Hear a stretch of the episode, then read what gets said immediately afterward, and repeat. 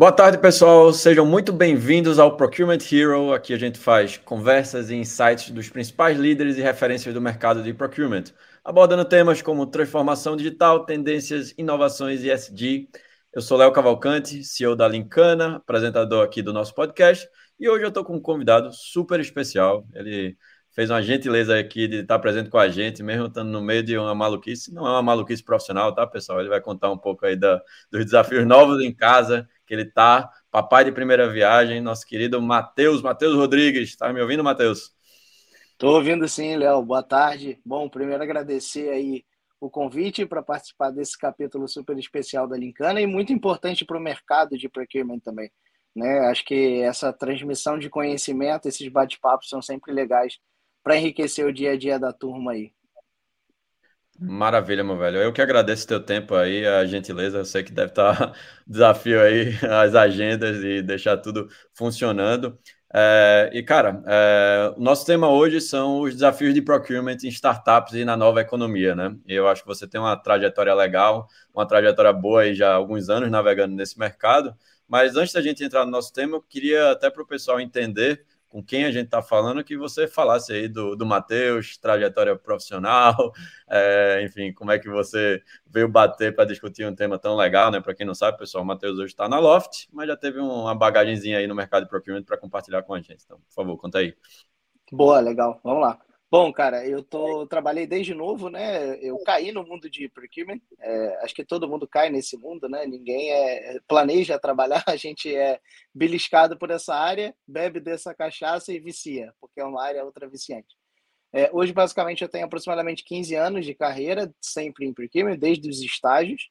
É, como eu sou aqui do Rio de Janeiro, comecei, passei 10 anos da minha vida no mercado de óleo e gás.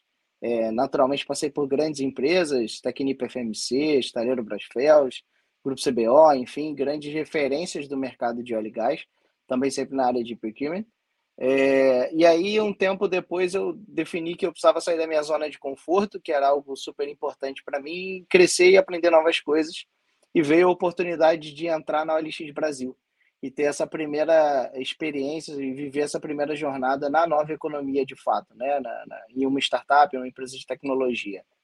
É, fiquei na, na OLX por três anos e um mês e depois disso aceitei o convite da Loft para montar o time de compras ou reestruturar o time de procurement aqui da Loft, é, é, onde eu estou já há um pouco mais de um ano é, tenho formação em relações internacionais, né? Um pouco diferente aí do mercado. Normalmente a gente vê mais administradores, engenheiros, etc.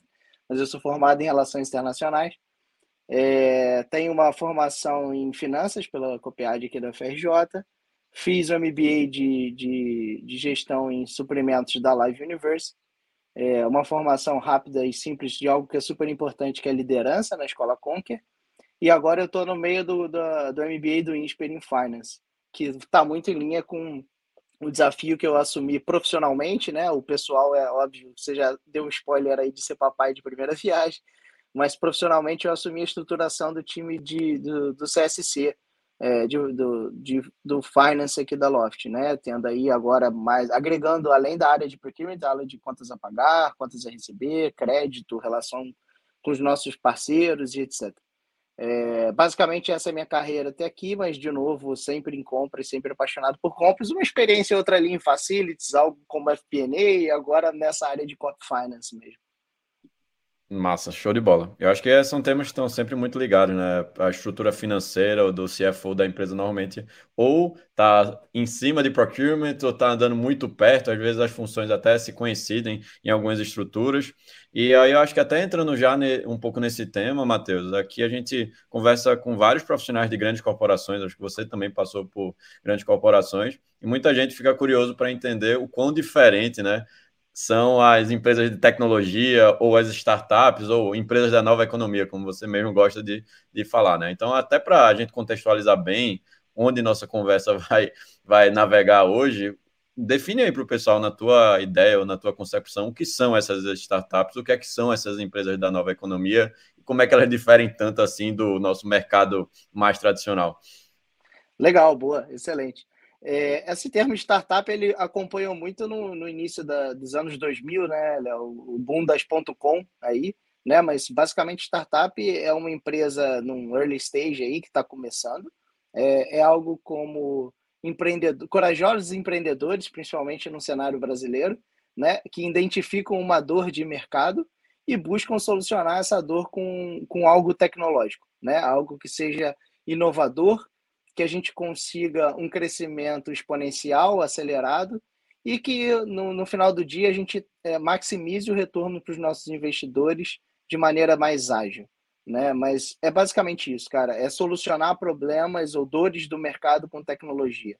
Um exemplo, talvez, que para tornar mais tangível para o pessoal, da minha experiência, a gente, quando pensa na OLX, por exemplo, ela veio para acelerar ou impulsionar o mercado de marketplace de produtos usados. Né? Então, quando você pensa que antigamente os nossos pais, talvez é, eu, basicamente, também já comprei carro assim, abria o classificado do jornal e procurava lá os anúncios e etc. É, isso se tornou virtual, dando escalabilidade para o negócio e, e, e é, para o nicho de mercado e fazendo as coisas funcionarem de maneira mais veloz. E aí, quando a gente olha para startup, para startup, para Loft, no caso, ela é um, ela soluciona uma dor de um mercado ultra tradicional, né? A experiência de você comprar um imóvel é uma experiência cheia de fricção, cheio de entrave, é, muito papel, muita burocracia, ida cartório, ida ali, aqui. A Loft ela vem para desburocratizar tudo isso, né? Ela nasceu aí da ideia dos nossos founders, do Florian e do Mate, é, de tornar esse processo mais tecnológico, mais ágil. Então, hoje, basicamente, eu te diria que você compra um apartamento sem sair de casa. Né? Você consegue fazer um tour virtual no, no, no apartamento que você deseja, toda a parte de escrituração e etc. feita online, assinatura de contratos. Então, basicamente, uma startup é isso. Ela pega uma dor do mercado, bota um pouco uma camada de tecnologia para solucionar aquela dor e acelerar aquele processo. Né? Massa. É, eu acho que acabam tendo estruturas, né, bem diferentes quando a gente fala de, pô, você pegando um pouco a tua definição, você falou, bom, startup é aquele negócio novo que identifica uma dor de mercado e tenta aplicar a tecnologia para resolver aquela dor de mercado de uma maneira mais inovadora, diferente com a maneira tradicional que o mercado está acostumado, né? Eu imagino que, eu imagino não, até porque eu sou do meio de startups também, né? A gente acaba operando em estrutura um pouco diferente, né? A gente fala de outros conceitos, né? Em termos de velocidade para as coisas saírem mais rápido, né? Metodologias ágeis, enfim, testes de é, product market fit, né? MVPs, tem muitas jargões aí, muita sopa de letrinha que vem nessa conversa. E, poxa, procurement é uma coisa que remete a uma grande corporação, né? A gente já pensa em enterprise quando a gente pensa em procurement. Eu imagino que quando você entrou tanto na OLX, até na própria Loft, a gente acaba falando de estruturas bem diferentes, ou talvez até prioridades diferentes. Pode trazer um comparativo aí de como é que foi ver os dois mundos, o que é que, quais são as principais diferenças, se é que tem alguma diferença? Não, tem diferenças, tem diferenças, diria que brutais, tá, Léo? É Primeiro que quando você pensa numa empresa tradicional, ela tem toda aquela camada de governança, compliance, que é endereçado e, naturalmente, você tem um departamento de compras procedimentado, é, que atua de maneira com mais governança e etc., acaba atuando um pouco mais como um silo, né? não tem muito aquela agilidade, enfim, etc. Quando você migra isso para o mundo de startup, primeiro, nenhuma startup ela nasce com um time de compras é, é, estruturado. Né? Ela nasce, percorre os seus primeiros anos de vida, algumas dois, três, algumas até mais, até ela identificar, nossa, precisamos de fato de um time de procurement para a gente poder trazer essa camada de governança. Tá bom aí? Estava conversando com um time de compras de uma empresa de tecnologia com capital aberto em bolsa, tá? Mais quase 15 anos de vida time de compras estava sendo criado naquele ano, assim, então caramba. pode demorar tempo pra caramba mesmo. O cara às vezes fala, putz, mas acho que tá na hora, né? É, pô, é verdade, né? 15 anos, já, pra você ter uma ideia. Pois é. Então, assim, na, na startup tem isso, né, cara? A gente nasce no meio de um processo. É, maioria, na maioria das vezes a gente pega uma esteira de processo ultra confusa é, e complicada de lidar. É, então ela foge totalmente desse ambiente de, da empresa tradicional. Né? Até o, eu digo, quando eu costumo, as pessoas costumam perguntar, ah, mas perfil de profissional para trabalhar numa startup, etc. Cara, é um perfil um pouco diferente de uma empresa tradicional. Né? A gente precisa ter um senso de urgência muito apurado, você ter uma visão holística tremenda do processo, entender a sua empresa de, de ponta a ponta, desde a concepção do produto até a entrega para o cliente final. Você precisa acompanhar aquela esteira de verdade e não se fechar num silo e falar: recebi a requisição, vou trabalhar e vou entregar. Não me interessa o que acontece antes ou o que acontece depois. Né? O profissional, para trabalhar no startup, ele tem que ter é, esse senso e tem que ter uma coisa que é, é, é importante, que é a flexibilidade. Né? A gente não pode procedimentar um, um, departamento de compras ou amparar ele com processos e políticas, como é feito em grandes corporações. Senão você trava o negócio e aí já era. Né? Você perde toda aquela agilidade ou escalabilidade que é a natureza da startup, da empresa de tecnologia. Então, a flexibilidade é super importante e, óbvio, cara, sem, sem a gente é, ser desprotegido em governança. Né? Em governança, a gente fala em ter aquela homologação de fornecedores, acompanhar os nossos fornecedores, né? qualificar os nossos fornecedores, é, ter as três cotações, etc. Todo aquele processo de concorrência ou bid que a gente já conhece. Mas isso é algo que precisa ser mais ágil, precisa ser mais ligado a business e ter um pensamento crítico maior para saber o que, que impacta, o que, que acelera, o que, que eu posso travar um pouquinho. Então, te dizer que a transição de um mundo para o outro, Léo, não foi algo fácil para mim, foi um grande desafio. Primeiro, quando eu entrei na OLX vindo do mundo de óleo e gás, já foi um desafio vestuário, né? Eu já entrei de camisa social, sapato, etc, e começa a cruzar aquela galera de havaiana, bermuda e regata, né? Ou camiseta, como o pessoal conhece mais em São Paulo, mas é, é, e aí você já tem um primeiro impacto. E aí depois, cara, é tudo isso. Você quer se proteger e aí você entende que não é proteção no, no startup, né? É colaboração. Né? Você tem muito mais um viés de colaborar com as áreas, engajar as áreas, do que de se proteger dentro de um procedimento, de um departamento fechado. Poxa, massa essa resposta que eu acho que acaba tocando em dois temas que você vai para todo evento, para toda discussão sobre organizações de procurement, que são pessoas e processos, né? E acho eu diria que te tecnologia é o terceiro elemento que acaba vindo ali para ser um, um enabler, né? Algo que vai permitir mudanças mais significativas. E aí eu, uh, você fala muito do profissional, a cabeça do profissional e a mentalidade que ele precisa ter na nova economia ou em startups, né, que são esses modelos mais acelerados, querem crescer mais rápido, então estão dispostos a mais riscos, querem mais flexibilidade, muito embora tem que haver algum tipo de equilíbrio, talvez eles puxem a sardinha um pouco mais para o rápido do que para a burocracia, né?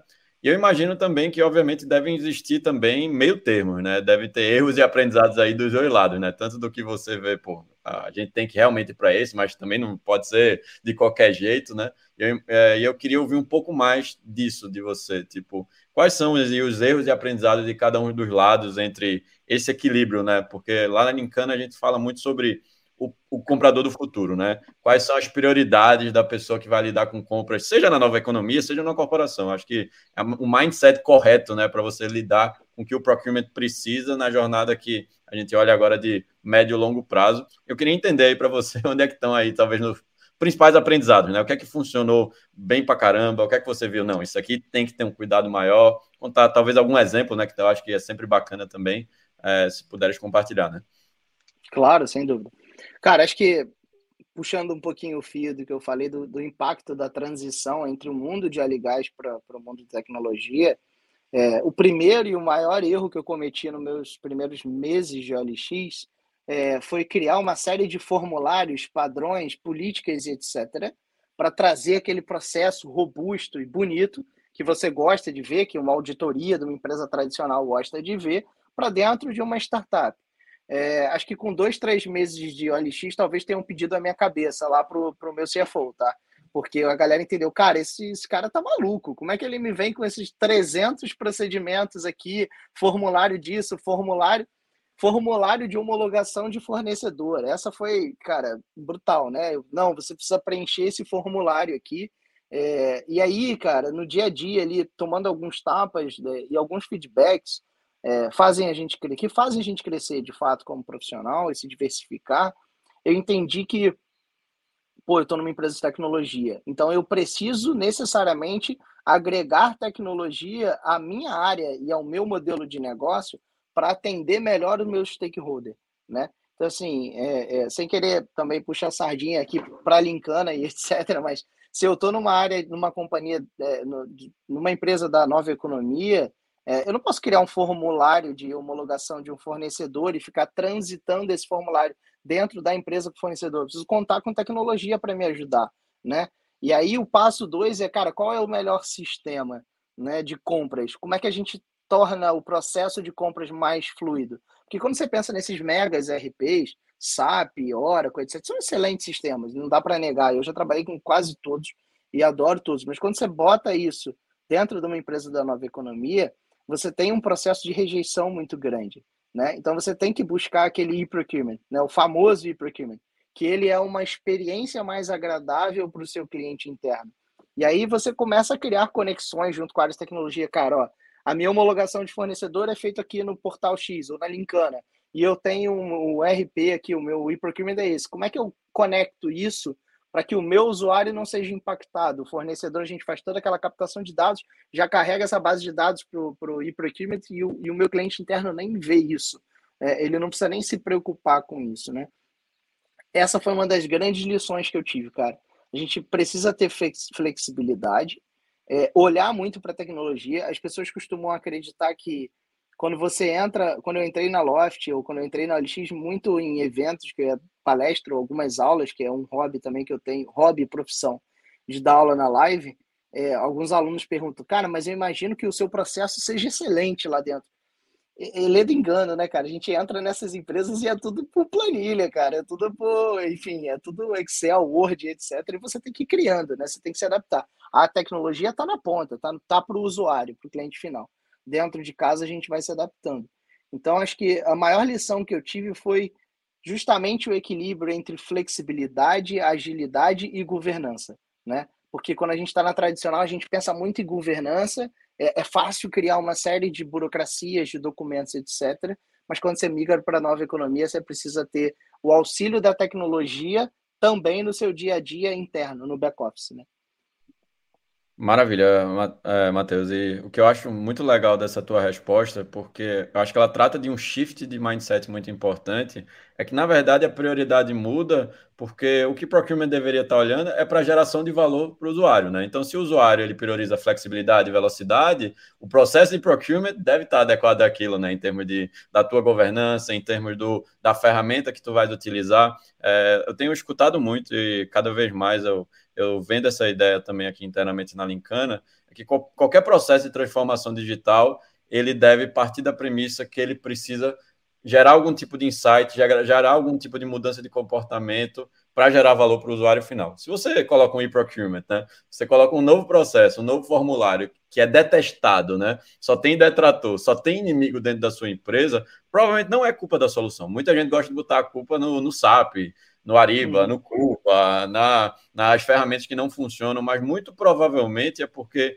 essencialmente, aquela implementação, aquela mudança, ela não partiu de uma premissa bem estudada de geração de valor, pessoal. A gente vai fazer isso, porque a gente pretende ter esse resultado. A gente quer tirar a intervenção humana do processo. A gente quer poder agora achar um fornecedor que a gente não estava achando. A gente quer reduzir e ganhar saving, e a gente vai conseguir fazer isso e isso, né? Então, esse business case muito bem montado, né? Ele tem que levar em conta o contexto da empresa que você está. Não adianta, não existe business case que funcione para óleo e gás, vai ser igual o business case da Loft. Com certeza vão ser business cases diferentes, mas a premissa de gerar valor é a mesma. Eu escrevi isso, você falou em SAP culpa, que eu estava falando exatamente sobre isso até num post do LinkedIn que eu fiz sobre uma pesquisa da PwC, que basicamente falava é, muitas dessas coisas. Os gestores de procurement estão ali ainda muito frustrados porque implementam soluções caríssimas e não conseguem ver os resultados né, dessas soluções. Eu acho que o que você compartilhou vai muito nessa linha. Pô, eu vi que meu fluxo não gerava valor. O formuláriozinho de homologação era um, talvez uma vaidade, né? Era às vezes ali eu querer colocar uma coisa, mas quando você entendeu o seu contexto, você foi montando seus business cases, né? Então, isso para mim,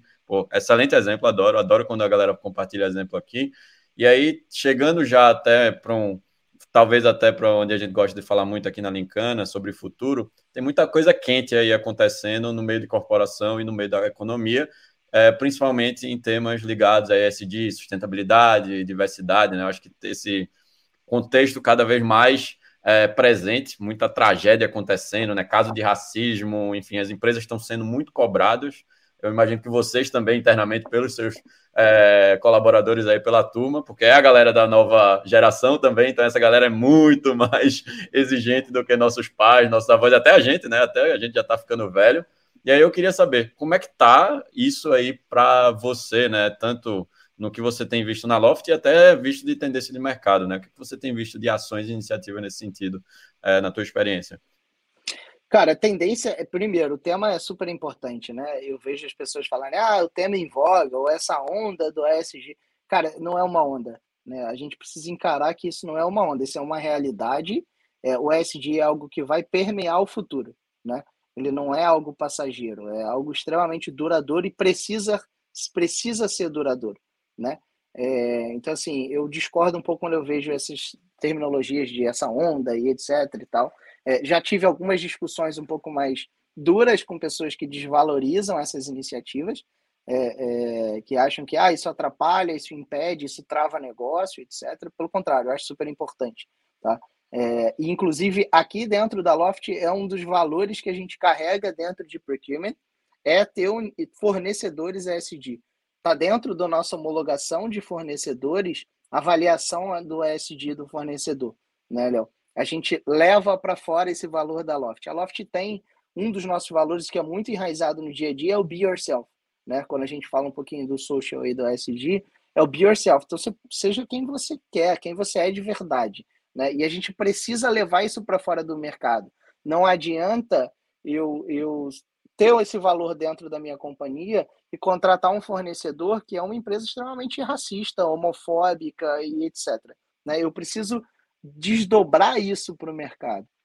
E é importante que os profissionais de procurement entendam que a maior ferramenta, o maior canal de desdobramento da SD somos nós, é procurement. A gente está em contato com o mercado, a gente leva isso para fora. A gente está em contato com o fornecedor o nosso potencial de contagiar o mercado com isso é muito grande. E é o que a gente faz na Loft, né? Então eu tenho o meu selo SD Loft quando a gente avalia o fornecedor, e se o fornecedor ele não cumpre algumas, ele preenche um formulário, ele gera uma pontuação, e se ele não cumpre aquela pontuação mínima, a gente simplesmente não transaciona com ele, né? Mas também é, é, para não gerar aquela é, é, é, ojeriza ao termo no próprio fornecedor, Léo, a gente tem um viés muito de olha, você não cumpriu os, os requisitos mínimos para participar dos bids da Loft por causa dessa dessa questão. Mas a gente tem um time de diversidade, um time de qualidade, um time de governança que pode ir na sua empresa te ajudar a estruturar isso e fazer com que você passe a ser um fornecedor da Loft, né?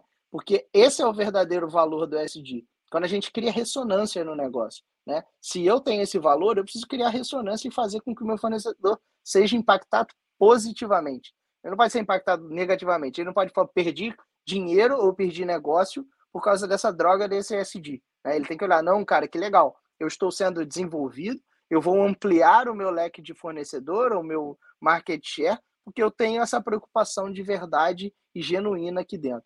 Então, assim, cara, é, eu falo muito isso e gosto de repetir. É, tomo até um pouquinho a frase de um grande amigo que eu tenho, que é o Léo da Procurement Garage, né? A gente é front office, nós somos front office. A gente precisa necessariamente é, criar ressonância ou contaminar as empresas, os nossos fornecedores, o mercado em si, com as práticas de procurement, com as práticas e os valores das nossas empresas. Ah, mas a minha, a minha empresa não tem esse valor, a minha empresa não preza com isso. Cara, não se prenda. Se a tua empresa não, não tem esse valor, se a tua empresa não preza por isso, preze você né? Nós somos seres humanos. Qual é o legado que a gente quer deixar para os nossos filhos? Né? Eu tô aqui, papai de primeira viagem. Que mundo que eu quero que o meu filho viva?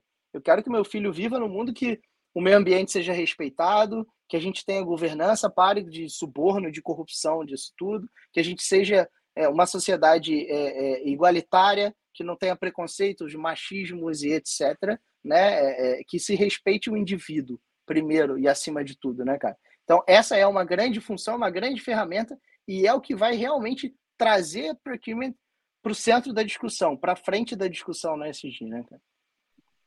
É, massa, e eu concordo muito com essa resposta, até porque, como você falou, né, a capacidade de impacto de procurement é muito grande. Em média, nas corporações, cada um, um real que uma corporação tem de receita, 58 centavos são gastos em despesa, ou seja, o impacto financeiro que procurement tem representando 58% de tudo que entra numa empresa, para gerar diversidade e inclusão fora né, do ambiente externo, né, não só nos colaboradores, é absurdo.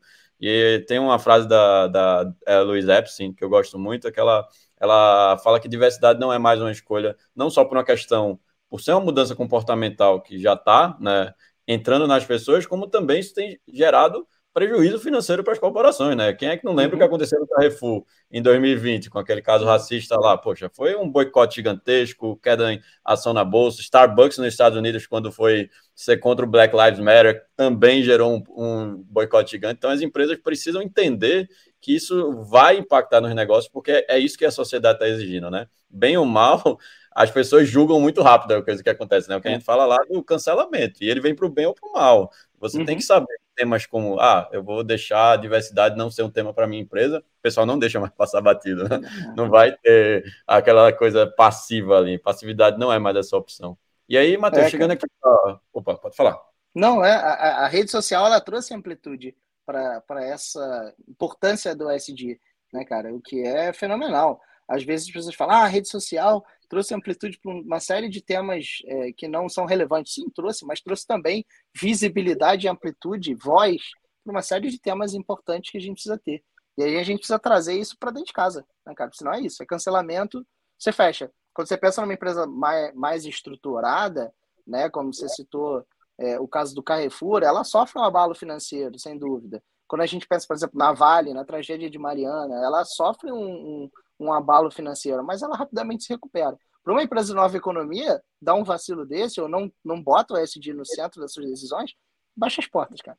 Não, não é sobrevive. É verdade. Cara, vamos para os nossos últimos dois bate-bolas aqui. Vamos para o nosso Boa. primeiro momento, comprador do futuro. Matheus, qual é a tendência ou qual é a mudança mais importante que você enxerga hoje em procurement? Cara, falando de perfil de comprador, é, eu vou revisitar um pouquinho o que eu falei no início. Eu acho que Hoje a gente é muito mais avaliado, deveria prezar muito mais por soft skill do que hard skill, né? É, tem aquela célebre frase que diz que você contrata pelo hard skill, mas você demite pelo soft skill, né? Então, assim, as pessoas precisam investir definitivamente em ter, primeiro, em autoconhecimento, né? A gente não pode falar em soft skill sem falar em autoconhecimento, né? Então, eu preciso me conhecer, saber meus, é, as minhas habilidades, saber as minhas forças, as minhas fraquezas, para ampliar minhas forças e melhorar as minhas fraquezas. E aí, cara, é empatia, é sentimento de dono, visão holística, flexibilidade, habilidade de comunicação, né? É, é saber antever coisas, ser uma pessoa de fato estratégica. Né? A gente, para ser estratégico, é muito mais soft do que hard. Mas eu vou abandonar o hard skill? Não vou. A gente precisa ter uma formação, a gente precisa investir em pós, em MBA, etc., para pegar essas ferramentas juntar com o nosso software e maximizar o valor disso, né, cara? Acho que esse é o, é o grande perfil do profissional do futuro.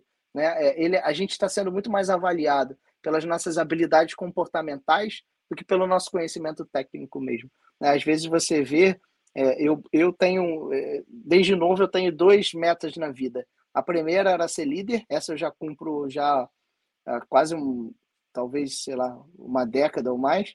É, então, já realizei esse sonho, espero continuar realizando. E a segunda é chegar num cargo de C-level de uma empresa da nova economia, ou uma mais dura, ou uma mais antiga, dura, uma mais antiga, etc. Então, assim, a gente. Já está chegando, já, viu? Tô, tô então, se Deus quiser. se Deus quiser. Então, assim, a gente precisa ir juntando os dois lados, né, cara? A gente precisa ir juntando os dois lados, senão é, é criar nosso plano de carreira, impactar, etc. Não tem jeito. A gente precisa ir juntando o soft com o hard. Fantástica a resposta, é, concordo bastante. E agora, momento comprador indica. Principal inspiração profissional ou livro ou leitura legal para indicar? Ah, cara, inspiração, prof... inspiração profissional eu tenho várias, é, tenho grande chefe. Um, um, sem querer puxar sardinha, ele fatalmente, não sei se ele vai escutar isso aqui, mas o meu atual chefe é uma grande inspiração para mim, mas é, é, eu não consigo te citar um nome de uma pessoa específica, também porque essa é uma gravação que a gente vai ser perene, né? ela vai estar tá aí e as pessoas acham, né? Então, o, o, não vou citar uma pessoa, porque aí eu cito uma pessoa e amanhã essa pessoa vacila no, no, no ah, tua inspiração aí. Mas eu tenho livros para citar é, é, que eu acho que é importante para as pessoas, para a galera aí, que li, eu li e me impactaram muito, tá? Quando a gente fala de paixão pelo que a gente faz, eu li o livro do Howard Schultz, né, da, de Dix de Coração. É, da história da Starbucks, de como ele chegou. Ele não é um dos fundadores da Starbucks, mas como ele tomou aquele negócio com amor, com paixão, com sentimento de dono e transformou na, na grande corporação que é hoje. É uma super recomendação que eu deixo para quem é, é, precisa enxergar que a gente precisa se dedicar de coração no que a gente faz, se entregar. E um outro que eu gosto sempre de recomendar, esse também para a galera que está no nível analista, mas para quem já está começando uma jornada de liderança, para quem é líder, é o A Regra é Não Ter Regras, da, da, da, Netflix, que é outro grande livro que carrega uma série de, de, de, de ensinamentos sobre liderança, sobre é, liberdade com responsabilidade, liderança por contexto e etc. Então, essas duas, esses dois livros. E um terceiro é o, é o, o, o do Simon Sinek. Né? Qualquer livro do Simon, para mim, é, é, é, fenomenal, mas o Comece pelo Porquê ele é especial. Né? Porque você entender a razão, o porquê, o valor daquilo ali, o, o princípio né? que, que te motiva a fazer aquilo ali todo dia. Acho uma grande literatura também. Depois dessas indicações massas aqui, ó, Círculo de Ouro, Simon Sinek, só tem coisa legal aí. Conversa tá boa, pessoal, mas é, pelo nosso tempo vou ficando por aqui. Primeiro, agradecer demais aqui a presença do, do Matheus. Então, não teve nenhum bebê chorando aqui ao fundo, então eu sinto que as coisas estão tão tranquilas por enquanto, né, Matheus? Massa esse episódio. Agradecer quem está escutando a gente. Esse foi mais um episódio do nosso Procurement Hero. É, valeu aí, pessoal. Uma boa tarde para todo mundo. Tamo junto. Tchau.